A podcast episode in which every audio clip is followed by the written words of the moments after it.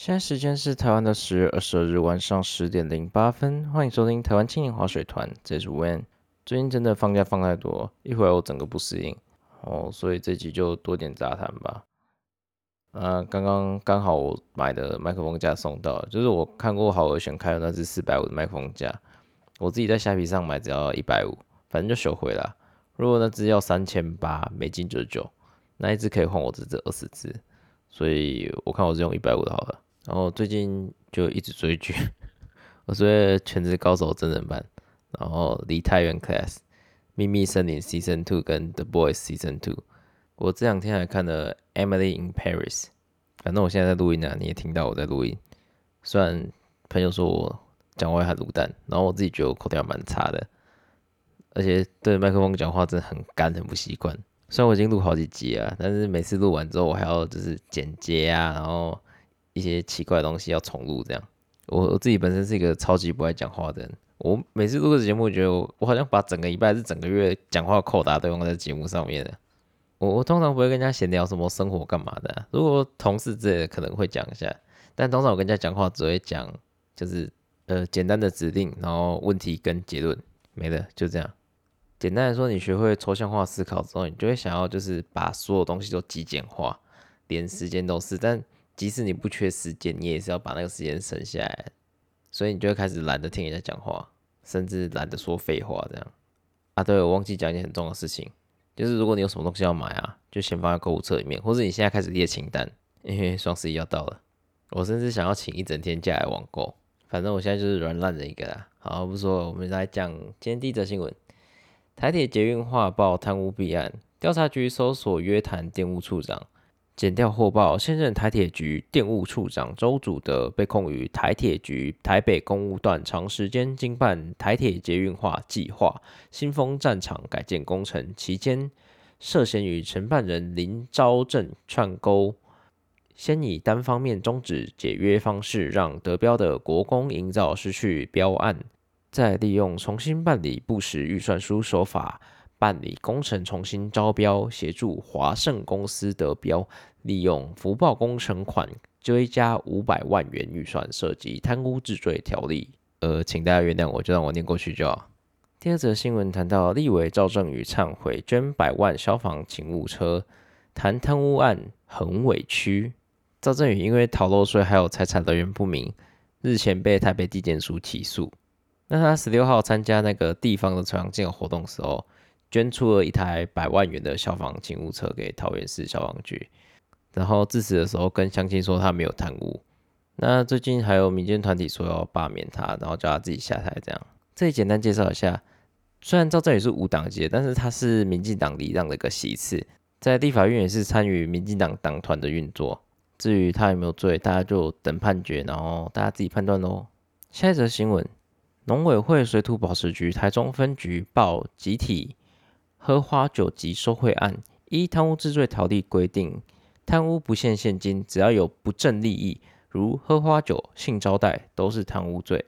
法界指出呢，例如南投县仁爱乡的小型工程标案，就发生了喝花酒的行为。那配合事先泄露招标讯息或验收作业，包括乡长吴文忠在内的二十七人都以贪污罪起诉。台中监狱管理员汪志成。受请托关照监狱内的受刑人，他被招待到色情酒店喝酒，并带小姐出场接受性招待，被依贪污罪判刑四年六个月，确定。简单说，你不是收受利益或是有拿钱才算贪污，你喝花酒或是接受性招待也算。只是他要追讨你不当所得的时候，要怎么估那个喝花酒的价钱，就蛮有趣的。我觉得这块。下一则新闻：后指部中校偷国家队口罩一千五百片，贪污十年，重罪起诉。国防部后备指挥部中校李志交利用督导新北市某国家队工厂生产外科医用口罩机会，找上市张正阳搬货，偷走口罩一千五百片，将其中一千片口罩卖给旅游业友人，获利八千元。台北地检署今天依贪污罪嫌起诉李志交。一贪污罪嫌起诉张正阳上市。案发后，国防部表示，李志交在服役单位是问题人物，因为债务问题被调往台北市后备指挥部，又因为在营外私自兼差遭受处分，再被调往国防部后备指挥部。啊，这个人都中校了，我们国军还不太注重的，然后就当皮球这样子一直踢一直踢，然后他就是一个黑名单嘛。这种人最爽了，知道吗？就是他都不做事，然后给你一堆包，那你又不太除他，你就会直接把他丢到更爽的单位。当过兵的都知道啊，我们国军最多就这种人。下一则新闻：立委贪污案，郭克清认罪却不讲清，简直疑取巧性认罪。台北地院审理立委集体贪污案，担任白手套的市之管理顾问总经理郭克清，一审突然认罪，获一百万元交保。法官经传郭开庭，确认认罪范围。郭口头上虽全部认罪，但被问到案情细节时，却又交代不清，让检察官很不满，质疑郭取巧性认罪，一度与辩护律师激烈交锋。全案本月三十日再开庭。最后一则新闻：击败法国、澳洲，北市新北确定拿下二零二五世壮运主办城市。体育局指出，二十一日决选会议由台北市副市长蔡炳坤、新北市副市长谢正达携手率队，向国际壮年运动总会 （International Masters Games Association，简称 IMGA） 说明准备情况。简报内容陈述筹办整体计划及赛会愿景，并与委员提问相关问题上有完整的答复及充分说明，表现获得总会委员一致肯定。尤其执行长詹斯和姆上周参访后，更积极推荐。呃，这是一个好新闻，就是双北合作拿下了世壮运的主办权，那要在二零二五的时候办。就祝福这个活动可以像世大运一样成功吧。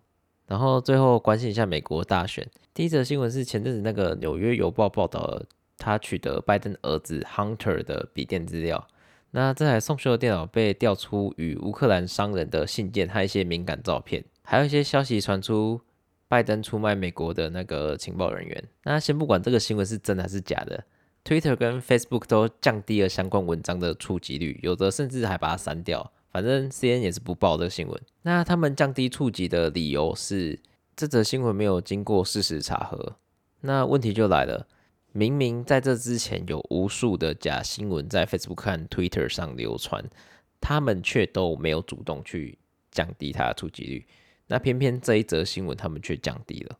这简单来说就是选边站，然后双重标准。最后呢，参院就送了 Jack Dorsey 跟 Marxberger 一个听证会当礼物。选前爆出这新闻是不知道是真是假啊，毕竟我也不是美国人，只能祈祷当选的一方是对台湾有利的喽。